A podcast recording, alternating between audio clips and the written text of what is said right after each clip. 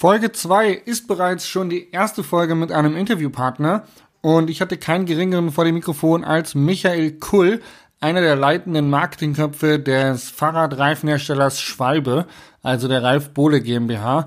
Ich kenne Michael schon seit Jahren tatsächlich aus dem Rennsport, weil er nämlich auch der Mann ist, der hinter den äh, Sponsoring steht. Das bedeutet, er betreut die ganzen Teams, hat tiefe Einblicke in die Weltcup-Teams, wird dementsprechend auch ein paar Geheimnisse darüber verraten. Unter anderem wird er uns seinen Werdegang erzählen. Das bedeutet, wie ist er dazu gekommen, ähm, bei Schwalbe zu arbeiten und ähm, welche Vielfältigkeiten bringt sein Job mit sich.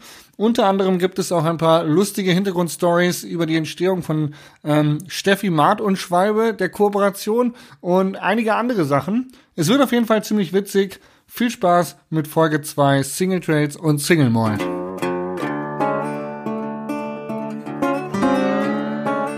Single Trails und Single Mode, euer Podcast für Lach- und Sachgeschichten rund um die Bikeszene mit Tobi und Jasper. Herzlich willkommen zu einer neuen Folge von Single Trail und Single Malt. Und ich habe heute einen ähm, ja sehr bekannten Gast. Ich würde sagen, wir haben schon äh, viel Zeit miteinander verbracht. Ob wir wollten oder nicht, sei dahingestellt. Ähm, heute zu Gast bei uns im Podcast ist Michael Kull. Michael Kuhl arbeitet im Marketing bei äh, Schwalbe, unter anderem für den Schwalbe Race Support. Deswegen kenne ich ihn schon recht lange. Michael, herzlich willkommen im Podcast. Hallo. Schön, dass du äh, heute mit mir diesen ähm, gemütlichen Abend bei dir in deinem Wohnzimmer genießt. Dir fehlt leider noch äh, tatsächlich ein Ofen, um den Whisky so richtig genießen zu können, den wir hier heute ähm, trinken werden. Ja. Und Michael, der Earchair-Sessel und das Ganze drum und dran. Genau. Ja. Sorry, das Kommt dann noch. Kommt dann noch. Äh, nächster Besuch erwarte ich dann einen Ofen. Michael, stell dich doch mal ganz kurz vor, wer bist du, was machst du?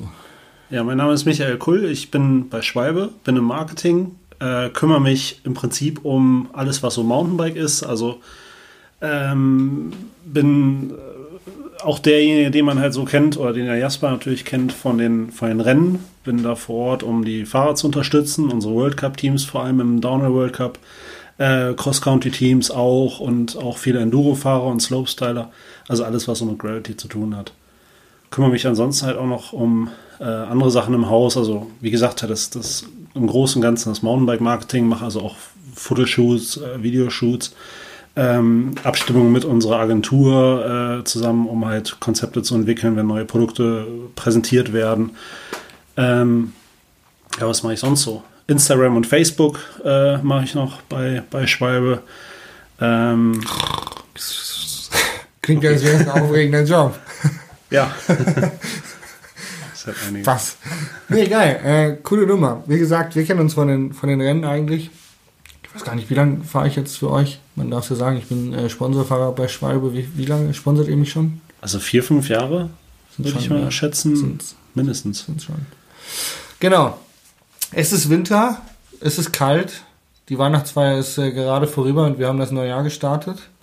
Bedeutet, es ist Off-Season. Wie verlebst du gerade deine Off-Season? was bedeutet das für dich? Du musst dann keinen Truck fahren zu den Events, aber äh, eben mehr Bürozeit? Ja, genau. Also im Sommer bin ich natürlich sehr viel aktiv unterwegs auf den Rennen und, und Events in, in ganz Europa. Im Winter natürlich nicht. Aber im Winter sitze ich jetzt auch nicht rum und langweile mich zu Hause, sondern habe natürlich dann halt den Bürojob und bin halt mehr im Büro und plane natürlich viel für die kommende Saison. Plane also, äh, wo es nächstes Jahr hin. Da müssen ja auch Standflächen gebucht werden, Fähren, Hotels.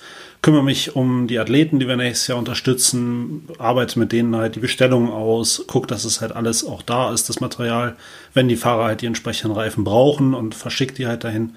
Also langweilig wird es eigentlich nie. Ja, ist ja auch also viel dahinter in so einem Stück Gummi, ne? Kann man viel Arbeit drumherum machen. Ja, genau.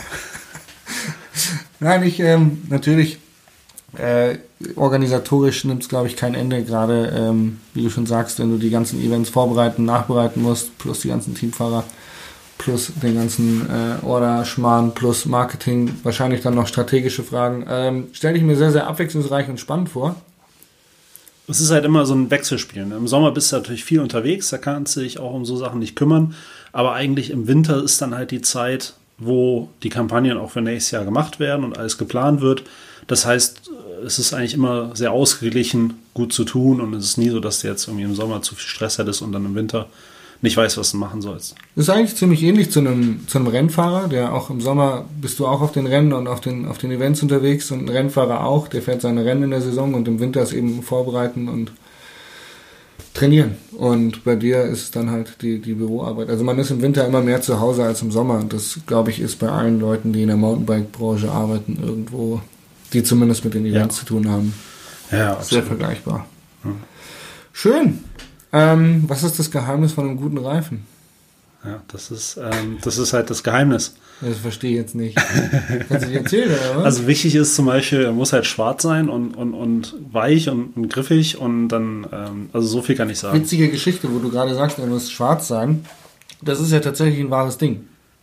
Das ist ein wahres Ding. Weil wenn ja. ein Reifen nicht schwarz ist, dann greift er nicht. Also hat er keinen Grip. Ja, genau. Also, ja, also der hat schon Grip, aber wenn du halt einen richtig guten Reifen haben möchtest und der Reifen sozusagen in den oberen 2-3 Prozent fahren soll, dann muss er auch schwarz sein, weil das sind halt spezielle Stoffe, die da drin sind, Rußstoffe und die gibt es halt nur in schwarz. Ähm, und diese äh, Stoffe, die, die sind halt unheimlich wichtig, damit der Reifen die Performance halt bringt. Performance. Wie viele Performance-Reifen habt ihr so? Äh, Performance ist doch die, die Performance günstige Einsteiger-Variante, oder? Ja, die, ähm, die Variante, die eigentlich viel besser ist als ihr Ruf, aber natürlich deutlich günstiger als die Evolution Line. Aber wer will natürlich schon das B-Modell fahren, sondern die Leute kaufen natürlich immer das Top-Modell. Ähm, generell muss man aber auch ganz ehrlich zugeben, die Performance-Line-Reifen, die wir haben, sind schon verdammt gut. Also auch im, im äh, Vergleich zu anderen Herstellern. Jetzt ist es so, dass ähm, Schwalbe ja ein deutscher Hersteller ist. Und äh, was ich faszinierend finde, ähm, gr- größter Konkurrent kann man so sagen, ist Maxis, glaube ich. Im Mountainbike-Bereich auf jeden Fall, also im, hochwertigen Wir, wir Mountainbike-Bereich. reden nur vom Mountainbiken. Alles andere ist für uns total irrelevant. Also Gibt es noch unser anderes? Oder? Horizont ist so eingeengt, dass wir reden nur über Mountainbiken. Und wenn wir von irgendwas reden, wenn wir von, von Wirtschaft reden, reden wir von der Mountainbike. Ja, ich hatte jetzt nur Sorge, dass die drei Leute, die sich das anhören, im Nachhinein vielleicht einer davon kommentiert. Ja, Nein, Moment. nein, um Äh, was ist denn mit den ganzen Chinesenreifen, die im Baumarkt liegen und so? Aber Bitte, bitte. Das ist ja nicht, Das also- ist nicht unser Horizont. nein. Nee, ähm, jetzt ist es schon so, oder? Ihr, ihr seid quasi äh, Global Player mit, mit Maxis zusammen, oder? Ja, also, also unsere Firma hat eine etwas andere Konstellation als die großen Marken, die man sonst so kennt. Also Maxis als, als Marke ja von Shenzhen Tire. Shenzhen Tire ist der größte äh, asiatische oder chinesische Hersteller, den es überhaupt gibt im Reifenbereich, soweit ich weiß. Äh, dann, dann ist natürlich Conti noch ein großer Konkurrent. Vielleicht im Mountainbike-Bereich jetzt nicht mehr so stark wie noch vor ein paar Jahren. Aber ähm, im Rennradbereich machen die ja wirklich sehr, sehr gute Reifen. Conti ist ein DAX-Unternehmen in Deutschland. Die machen natürlich alles Mögliche für Autos und, und jede Bremsleitung und ABS-Systeme und keine Ahnung, was sie alles so machen. Ähm, bei uns ist es so, wir machen halt nur Fahrradreifen. Wir sind darauf spezialisiert, sind halt ein kleines Familienunternehmen und daraus auch ent, ent, entwachsen. Ähm, das ist eigentlich so in dieser Branche auch relativ unüblich, weil normalerweise die meisten großen Hersteller haben halt so diese Automotive-Branche noch dahinter und arbeiten natürlich auch mit ganz anderen Budgets, aber das ist so, ja, unser kleiner Vorteil, dass wir uns natürlich gegen die behaupten können, weil wir uns so spezialisiert haben in diese Nische. Jetzt ist es so, du sagtest gerade, große Budgets, natürlich dann auch mehr Marketing-Power oder einfach mehr äh, größere Sachen, die man spielen kann. Äh, wenn man jetzt aber mal ähm, den Vergleich der Werbetrucks, die so rumfahren, äh, sich anschaut, dann hat der Schwalbe doch einen recht großen Truck. Wie, wie kann man dazu zu sagen, wir machen jetzt als Reifenhersteller einen Race Support? Ähm, ja, das ist ja das, was uns halt auszeichnet. Also wir sind halt sehr nah dran an den Fahrern und an den Teams und ähm, naja, sind dann halt immer auf die Rennen gefahren mit dem Lieferwagen und so weiter. Und da hast du, kommst du natürlich irgendwann an die Grenzen. Also damals gab Also es ihr hattet so einen nur Gurkentransporter, wolltest du sagen. Lieferwagen. Ja, Gurken, ich sag mal Tomatentransporte. ja, also schon war jetzt nicht so schlecht, aber Transit. war dann halt irgendwann den Krafter. Also den Krafter gibt es ja auch immer noch.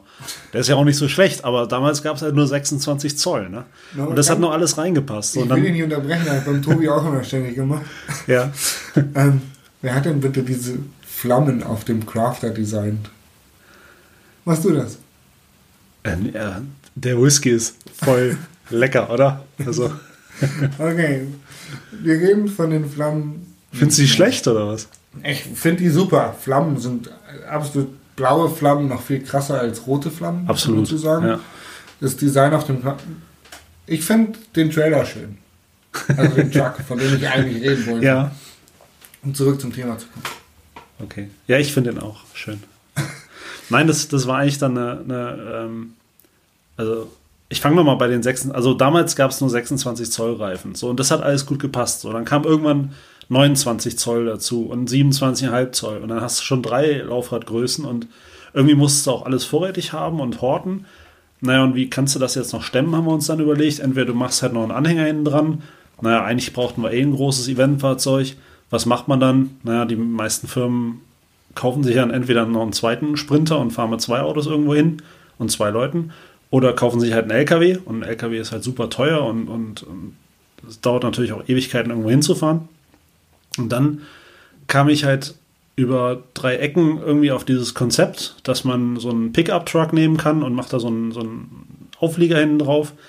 Und ja, das Ding fährt jetzt seit, ich glaube, acht Jahren oder sieben Jahren, acht Jahren in Europa kreuz und quer durch die Weltgeschichte zu allen Rennen, zu allen Events und hat halt richtig Platz. Und der Dodge fährt auch noch mit LPG, also sprich ist auch noch von Kosten her gut, von der Ökobilanz was ein bisschen komisch ist, wenn man überlegt, das ist ein Dodge Ram, aber die Ökobilanz ist auch äh, ganz Ja, gut im der Tonnen, Vergleich die zu. dann hinten dranhängen wiederum. Ja, genau, also so im Verhältnis zu dem, was du halt transportierst. Und du kriegst halt zweieinhalb Tonnen an Material da hinten rein. Und ein Sprinter hat irgendwie 800 Kilo, 900 Kilo oder sowas an Zuladung. Äh, wir reden hier total selbstverständlich, dass jeder davon weiß, wovon wir reden. Äh, wir reden tatsächlich vom Event-Truck, der von Schwalbe oder vom Race Support durch die Welt fährt. Und das ist, ähm, ja, jeder, der in Amerika war, kennt diese riesen Camper-Vans, wo einfach der Pickup-Truck vorne ähm, als, als Zugmaschine fungiert und dann ist hinten ein Auflieger drauf. Ein riesen Camper-Van und so ähnlich hat Schwalbe sich das selber gebaut und ähm, vorne ist eben der Dodge Ram als Zugmaschine, der Pickup-Truck und hinten eben ein Auflieger, aber eher kastenmäßig, den man dann eben zu einem Event, Eventzelt oder ja, kleinen Messestand umfunktionieren kann. Ja, das Ding bleibt dann halt stehen und das, der, der, das Zugfahrzeug ist halt ein vollwertiger PKW. Also mit dem kannst du nach wie vor äh, auf den, auf den äh, in der Location sozusagen rumfahren beziehungsweise zur Unterkunft fahren, während ein Pit halt vor Ort ist und da kommt dann ein großes Zelt dran und wenn es dann auch mal richtig böse regnet in Fort William oder sowas, dann kommt der Jasper durchnässt ins Pit rein, aber Traurig. steht dann zum Glück äh, trocken da und, und äh, dann ist die Welt auch wieder in Ordnung. holt dann das Schwalbehandtuch raus und reibt mich trocken. Ja, Genau so warmherzig, wie es, wie es sich anhört, war es auch. Ja. Und dann habe ich mich traurig hinten in den Erker gesetzt. Ja, tatsächlich. Ähm, wir kennen uns jetzt, ja, wir sind anfangs gar nicht so viel gefahren, aber du bist natürlich schon mit äh, Herz irgendwie bei der Geschichte dran im Race Support. Wenn ich, wenn ich das so beurteilen Nein, ich mach's nur fürs Geld. Sag das jetzt einfach mal so. Und du supportest ja schon auch viele deutsche Fahrer. Und zum Beispiel bei der WM ist es schon so, dass du dann äh, zusammen mit dem BDR versuchst, zumindest äh, das deutsche Pit oder zumindest ein Zuhause für die deutschen Fahrer auf die Beine zu stellen, richtig? Ja, genau. Also das machen wir jetzt seit, seit vier Jahren. Ähm, das ist auch nicht unbedingt, dass ich das jetzt mache, sondern im Prinzip machen das die Fahrer ja auch selber. Ähm, ich glaube, angefangen hat die ganze Geschichte in Hafjell damals bei der WM, wo ich dann so gesehen habe, das deutsche Team war irgendwie nicht wirklich organisiert, die Fahrer untereinander natürlich nicht organisiert, weil das ganze Jahr fahren sie halt einzeln zu rennen. Und ähm, naja, dann kommen sie halt einmal zur WM und da ist dann irgendwie der BDR halt involviert, wo man natürlich auch sagen muss, ja, die fahren einmal im Jahr auf irgendein, auf irgendein großes Rennen und, und versuchen das dann zu organisieren, aber die haben ja auch gar keine, ähm, gar keine Ausstattung, gar kein Equipment dafür. Und dann habe ich denen halt mal angeboten, wir können das ja mal ein bisschen professioneller machen. Ich bringe ein paar Zelte mit und so ein Kram und dann können sich halt alle Fahrer, die bei der WM dann teilnehmen, da auch treffen und haben vielleicht einen Mechaniker dabei und haben halt gemeinsame Rollenräder dabei und Leute, die sich halt um die kümmern und der BDR hat das natürlich dann auch entsprechend unterstützt. Das ist natürlich auch unabhängig von der Reifenmarke. Also das ganze Team war willkommen und, und konnte es annehmen und haben im Prinzip auch so gut wie alle Fahrer angenommen. Das erste Jahr war, glaube ich, in Andorra, dass wir das so, so aufgezogen haben. Und das, ja, denke ich mal, kam dann auch ziemlich gut an bei den Fahrern. Und seitdem machen wir das halt ähm, ja jedes Jahr so. Also dieses Jahr war es jetzt auch wieder eine Lenzerheide. Da waren auch dann die, das ganze deutsche Team war praktisch bei uns in dem, in dem Pit drin, was wir hatten. Ähm, und ja, das war eigentlich ist eigentlich eine schöne Geschichte so, weil Ja, ziemlich stark, ziemlich cool, dass du da. alle Einzelfahrer sind, weißt du. Und, Die und meisten in Deutschland sind Einzelfahrer und ähm, finde ich echt gut. Ist auch so, dass ähm, ja alle anderen deutschen Fahrer eigentlich bei dir immer irgendwie ein offenes Zuhause haben, wenn mal was, wenn mal was kaputt geht, wenn mal was schief geht. Ähm, ist man bei dir immer echt, ähm, ja, hat man so eine Notlösung, finde ich super. Ähm, was sagst du jetzt dazu, dass dann bei der WM tatsächlich die äh, ganzen deutschen Fahrer auf anderen Reifenherstellern nicht ins Ziel gekommen sind? Hatte das dann was mit einem Reifendruckprüfer zu tun oder so? äh, nee, das müssen die äh, Nagel, Nägel äh, gewesen sein, die wir da gestreut haben, kurz vor der, vor der Spaß beiseite. Haben wir natürlich nicht.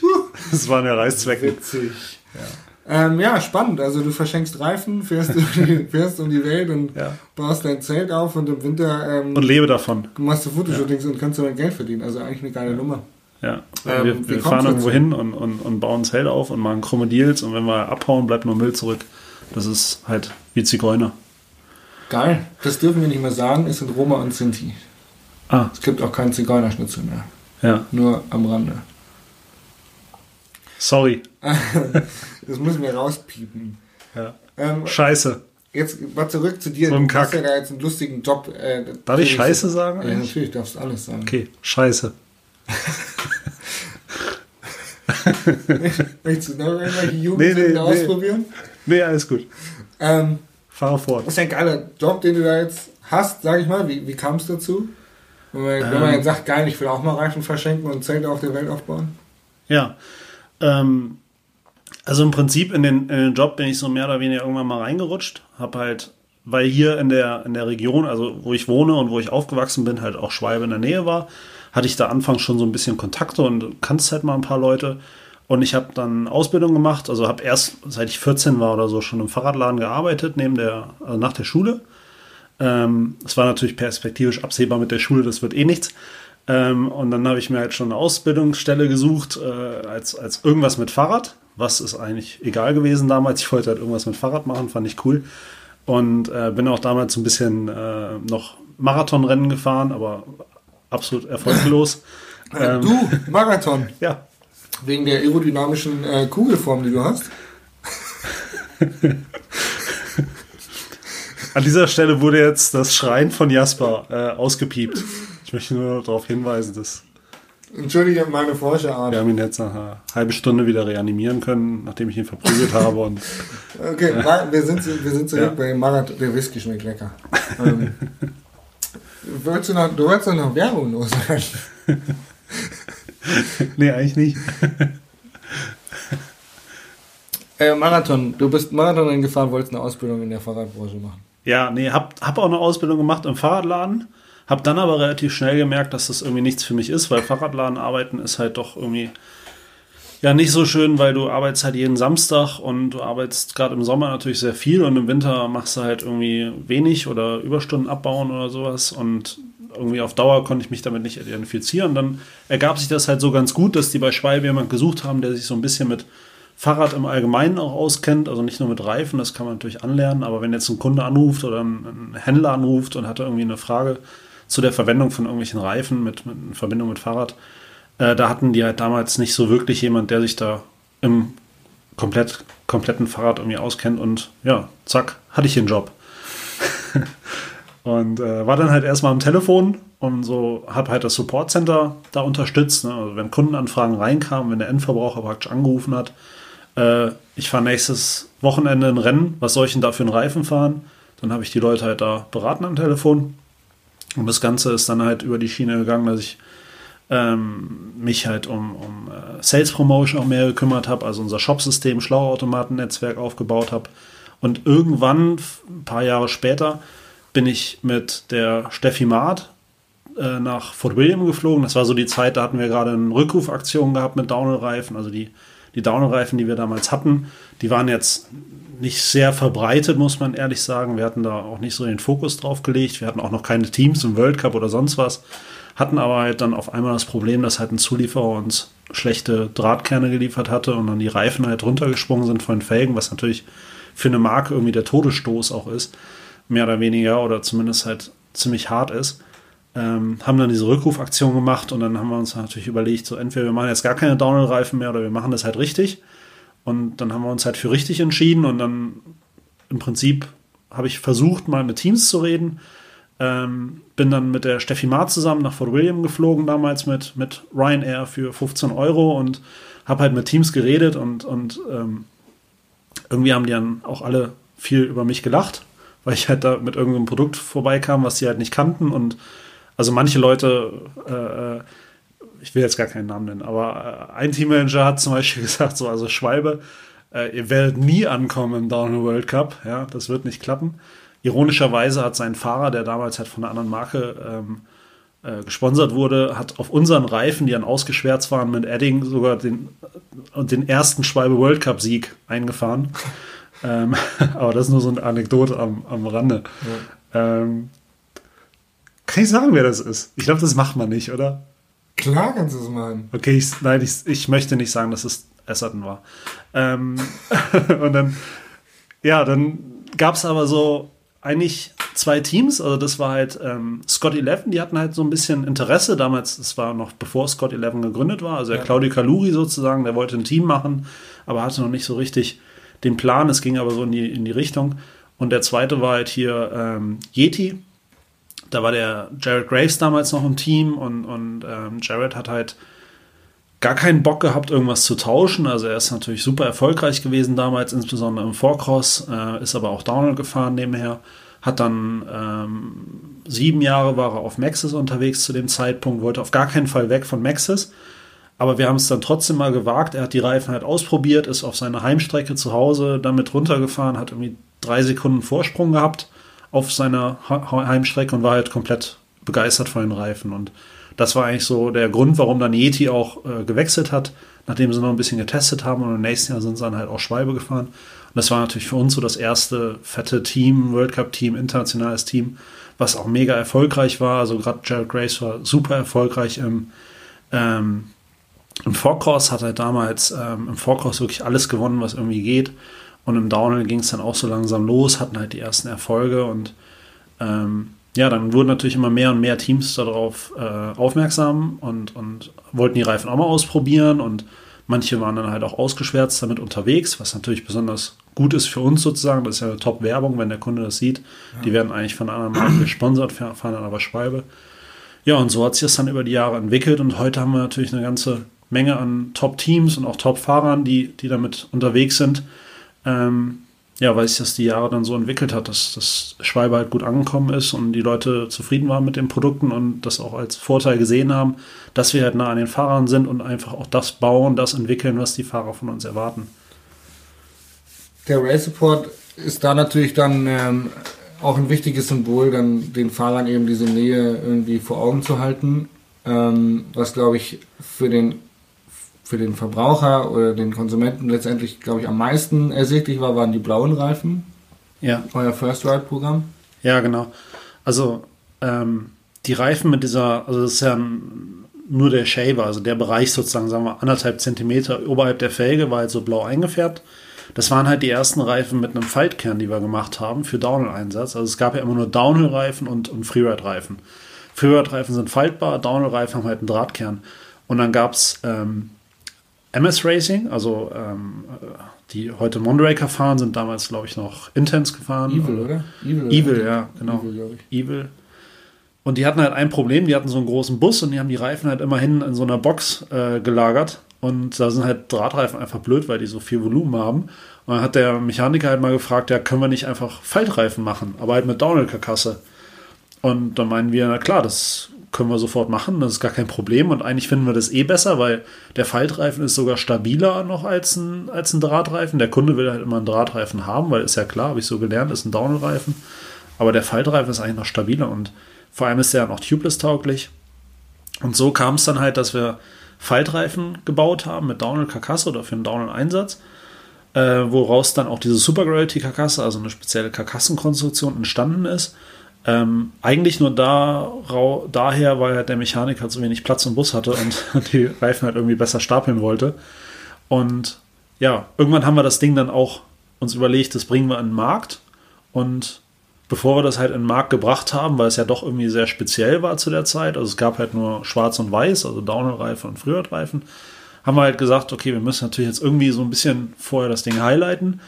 Und ähm, dann hatten wir gerade so Muster in der Firma und das fand ich irgendwie ziemlich cool und habe da mit Markus Hachmeier gequatscht, also unserem Product Manager für die Mountainbike-Reifen und auch so der das, das Mastermind praktisch hinter unseren Mountainbike-Reifen und, und auch der Grund, warum wir da so erfolgreich sind. Und habe ähm, ihn halt gefragt, ob wir nicht einfach die Super Gravity-Reifen halt mit einem blauen Shaver machen können, weil das fällt halt gut auf und die Leute sehen uns damit und ja, das haben wir dann gemacht und das kam natürlich dann auch gut an, weil alle das halt vom Streckenrand gut erkennen kannten. Ne? Ja, immer große Anziehungskraft, Prototypen, Autoindustrie, wenn du einen Erlkönig siehst, dann äh, ja. schaust du mal genauer hin, welche Form verbirgt sich darunter. Also definitiv ein kluger Schachzug von euch. Ja. Von dir, muss man ja sagen. Ja, ja. Ungern Gespräche sein, aber hilft ja nichts. Ähm, jetzt ähm, bist du dazu gekommen, dass du sagst, du wolltest was mit Radfahren zu tun haben als du deine Ausbildung ausgewählt hast. Ähm, wie bist du denn zum Radfahren gekommen? Ich meine, hier in Köln jetzt ja auch dich von Karneval zu Karneval kämpfen können und dann in irgendeiner, irgendeiner Bar als Barkeeper enden können und ja. Kölsch ausschenken. Ja. Wie kommt so ein Junge wie du zum Radfahren? Hätte ich mal besser gemacht. Äh, nee. Müssen Sie jetzt nicht mit solchen Leuten vor dem Mikrofon sitzen, verdammt. Ja, könnte ich jetzt schön besoffen in der Bar rumhängen und äh, wäre mein bester Kunde. Ich schenke dir nee. noch einen Whisky ein, dann können wir ja. vielleicht ein bisschen näher kommen. Danke. Der ist übrigens sehr lecker. ähm, wir sind beide nicht so die Whisky-Trinker. Heute ein Glen Deveron Highland Single Malt ähm, aus ähm, Scotland. direkt aus Fort William. Weißt du das? Naja, der hat den Umweg über Andorra genommen. Ah. Äh, wegen zollfrei. Fuchsig, wer auch immer ihn dir geschenkt hat. ja. ähm, wo waren wir? Wie du zum Radfahren gekommen bist. Achso, ja, genau. Ähm, also ich komme ja nicht aus Köln, das stimmt ja nicht, was du gerade gesagt hast, ähm, sondern ich komme ja aus dem Oberbergischen Kreis hier bei Gummersbach. So, das ist halt. natürlich, also man sieht auch ganz hier wieder so die, ähm, wie bei Schwalbe, da sind die alle sehr klein kariert. nee, das, also worauf ich hinaus will, ist halt das Ding, wenn du natürlich in Köln wohnst, dann hast du vielleicht ein Fahrrad, weil dein Auto natürlich zu teuer ist. Ähm, und, und weil es vielleicht mehr Sinn macht, in der Innenstadt zu fahren. Das, das wäre auch ein Grund, aber dann wäre ich halt nicht Mountainbiker geworden, sondern in Köln wären alle nur Rennradfahrer. Also Köln hat ja eine Fixie riesen, im Moment Trend. riesen also. Rennradszene. Ja, Fixie auch. Und BMX. Ja. BMX ist in Köln mega. Ja, mit BMX-Weltmeisterschaften jedes Jahr und, und so weiter. Ähm, aber wir schweifen ab.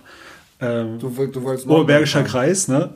Und für mich war das halt so, als, als Junge, bin halt hier aufgewachsen, dass ich ähm, das Problem hatte natürlich, wenn du jetzt irgendwie deinen Kumpel besuchen willst und der wohnt halt ein paar Kilometer weit weg, entweder fahren dich deine Eltern dahin, machen die nicht, waren beide berufstätig, äh, oder du läufst na gut, das ist dann halt doch ein bisschen weit, so im ländlichen Bereich. Oder, und das habe ich dann irgendwann für mich entdeckt, du fährst halt mit dem Fahrrad dahin. Das war gar nicht so doof, weil das Fahrrad hat mir praktisch die Freiheit gegeben, zu meinen Kumpels zu fahren, die halt zwei, drei Kilometer weit weg wohnen, um die zu besuchen. Oder was weiß ich, zum äh, Saturn zu fahren im nächsten Ort, um die neue Britney Spears CD zu kaufen oder mal zu McDonald's oder sowas. Ne? Habt ihr nicht die ähm, Backstreet Boys gehört? Auch. ich heute noch. Backstreet's back. Alright. Okay, cool. Auf jeden Fall, das Fahrrad hat ja so die Freiheit gegeben, natürlich. Und so ja. bin ich halt zum, so habe ich das Fahrrad für mich erkannt als Fortbewegungsmittel, was halt echt cool war, wenn du halt ja. in dem Alter bist. Und ich fand halt auch Roller immer maximal scheiße. Also so ein Roller, so ein lautes Variomatik-Ding, was die ganze Zeit da so ja macht, fand ich ganz schlimm. Und dann mit 25 km/h über die Straße damit juckeln. Und dafür halt auch noch einen teuren Führerschein vorher zu machen. Verständlich. Damals fand das genau. scheiße, heute fährt er E-Bike. ja. Du kannst jetzt hier große Töne spucken, nur weil Santa Cruz noch kein E-Bike hat. Ne? Aber in dem Moment, wo die kommen, wirst du das ja. Ich bin ja absoluter E-Bike-Fan. Ich äh, ja, ja. wollte ich nur ein bisschen ja, aufziehen. Ja, hat geklappt. Okay, aber okay, Fortbewegungsmittel. Wann bist du das erste Mal auf den Trail gegangen und warum? ja, das hat sich dann wahrscheinlich so entwickelt, weil irgendwann hast du halt ein Mountainbike gekauft und das fandst du irgendwie total cool und bist damit halt mal so ein bisschen durch den Wald gefahren und also mein erstes Mountainbike war dann auch so mit noch Stahlrahmen damals und einer, einer Gabel mit so Gummielastomeren drin und dann habe ich halt irgendwo mal gedacht, kannst du bestimmt tunen, habe da Öl reingekippt, dann hatte ich halt keinen Federweg mehr und äh, trotzdem habe ich dann irgendwann das Rad halt noch eine neue Gabel rein investiert. Ich sag mal, das hat neu hat das irgendwie 400 D-Mark gekostet oder so. Aber ja, da kam dann irgendwann eine Magura HS33 Bremse äh, dran. Also an Scheibenbremsen war da noch gar nicht zu denken, allein schon aufgrund des Budgets. Aber hat mir dann irgendwann von all meinem ersparten Geld, von, von meinem äh, ja. nach der Schule Job halt diese HS33 Bremse gekauft und war halt stolz wie Oscar, dass ich halt den Wert meines Rades gerade verdoppelt habe. und ähm, ja, mein richtiges, erstes richtiges Mountainbike habe ich mir dann halt gekauft, wo ich dann im Fahrradladen so mit 14 angefangen habe und habe da halt einen guten Deal bekommen und bin dann auch an, an Gardasee das erste Mal irgendwie gefahren und fand das einfach mega und hat Spaß gemacht, Mountainbiken und ja, dann seitdem habe ich damit nicht mehr aufgehört. Der Tobi kommt doch auch hier aus Ecke, oder? Ihr seid aber nicht zusammen früher gefahren, oder doch? Doch, also so, wo der Tobi halt angefangen hat. Da hast ähm, du gerade aufgehört. genau. Habe ich meine äh, Profikarriere gerade an, an den Nagel gegangen. Also habe den Rücktritt erklärt. Ja. Bin dann nur noch Rücktrittfahrrad gefahren. nee.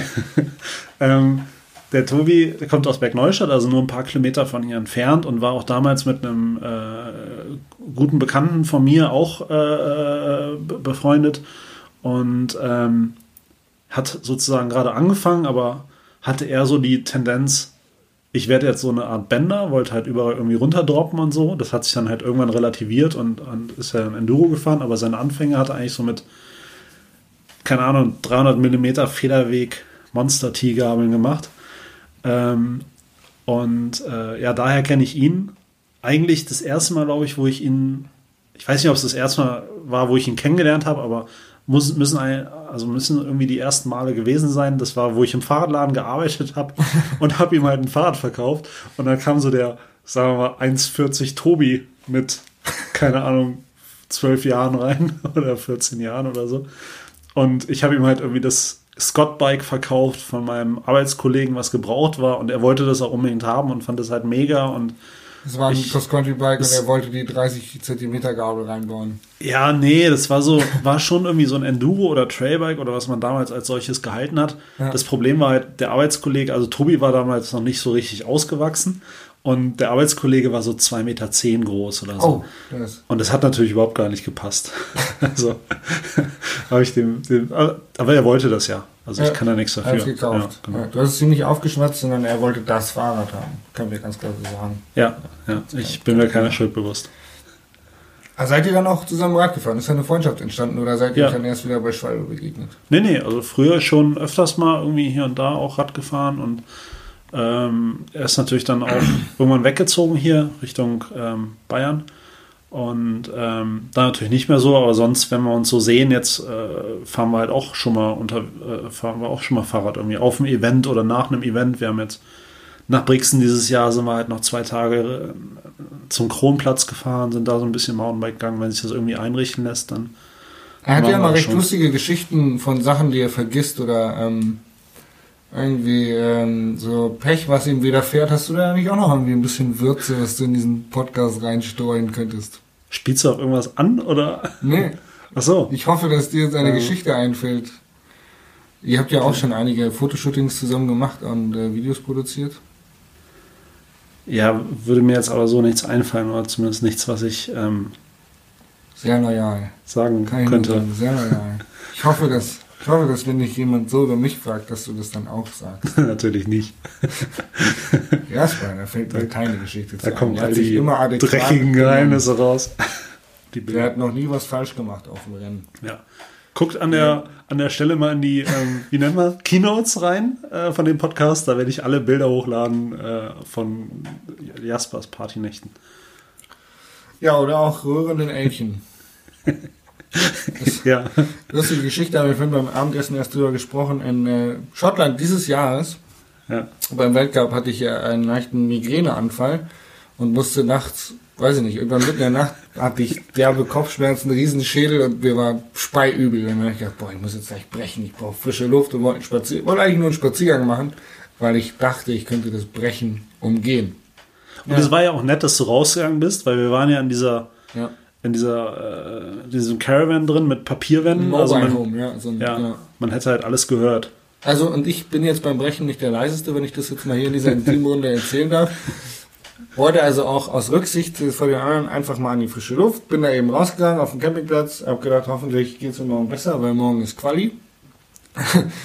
und ähm, bin dann eben da ein bisschen über den Parkplatz da stravenzelt und irgendwie dann, ja, knappe Viertelstunde später war es dann soweit und ich musste mich tatsächlich übergeben und hab dann da so traurig kämpfend in diesen Wald hineingebrüllt.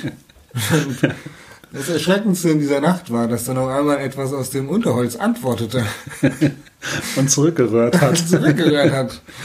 Ja, das hat mich sehr erschrocken. Ich bin dann relativ schnell wieder zum Campervan und ja, trotzdem hatte ich eine ziemlich schlechte Nacht. Es hat geantwortet. Kein gutes Rennen auf jeden Fall. Ja. Da hatten wir ähm, viele solche Geschichten.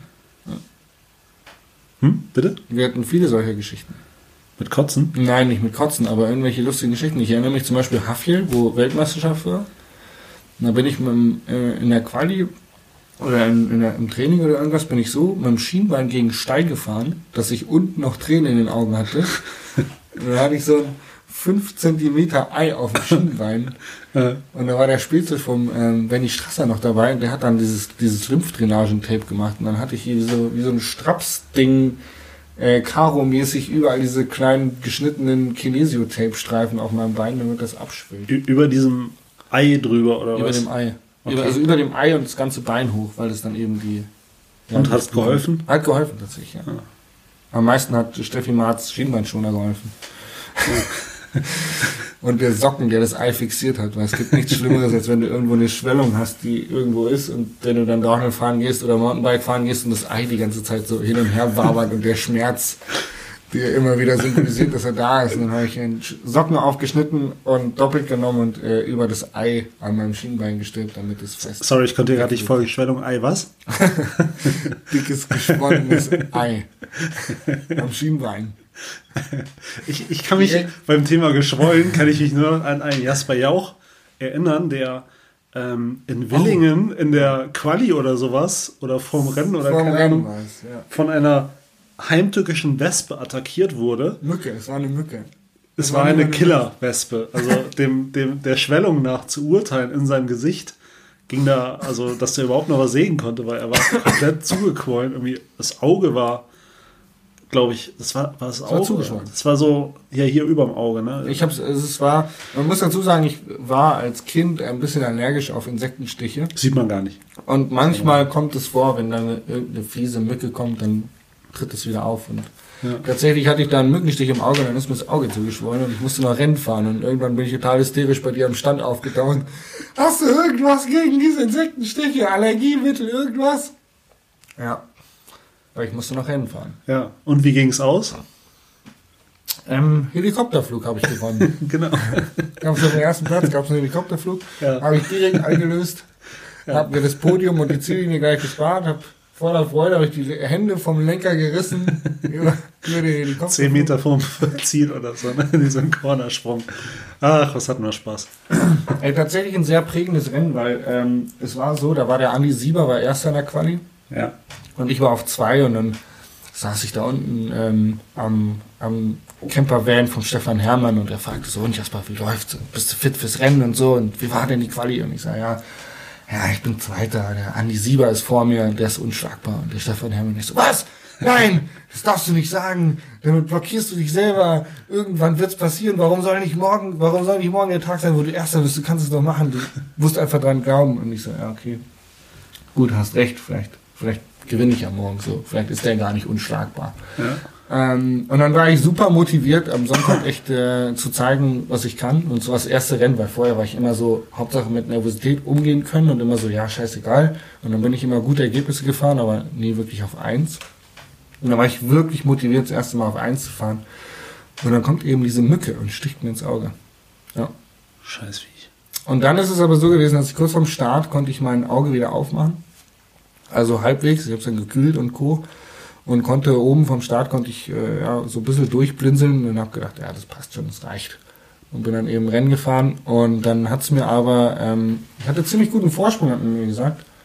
Aber dann hat's mir, ähm, ja, naja, kurz vorm Ziel äh, den Windstoß ins Vorderrad gejagt und dann ähm, habe ich einen ziemlich krassen Abgang gemacht und wurde von einem Helikopter abgeholt. Hm. Weil man dachte, ich hätte einen Schädelhirntrauma. War allerdings nur das Handgelenk gebrochen. Ja.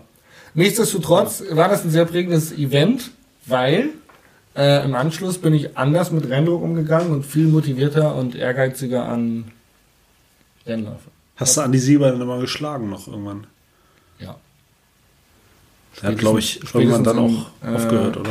Ja, der hat äh, kurze Zeit danach hat er tatsächlich aufgehört, aber es gab so ein Rennen, wo ich alle geschlagen habe, wo alle mit dabei waren und jeder auch einen guten Lauf hatte. Das war Bad Wildbad 2000 und 2015 oder sowas.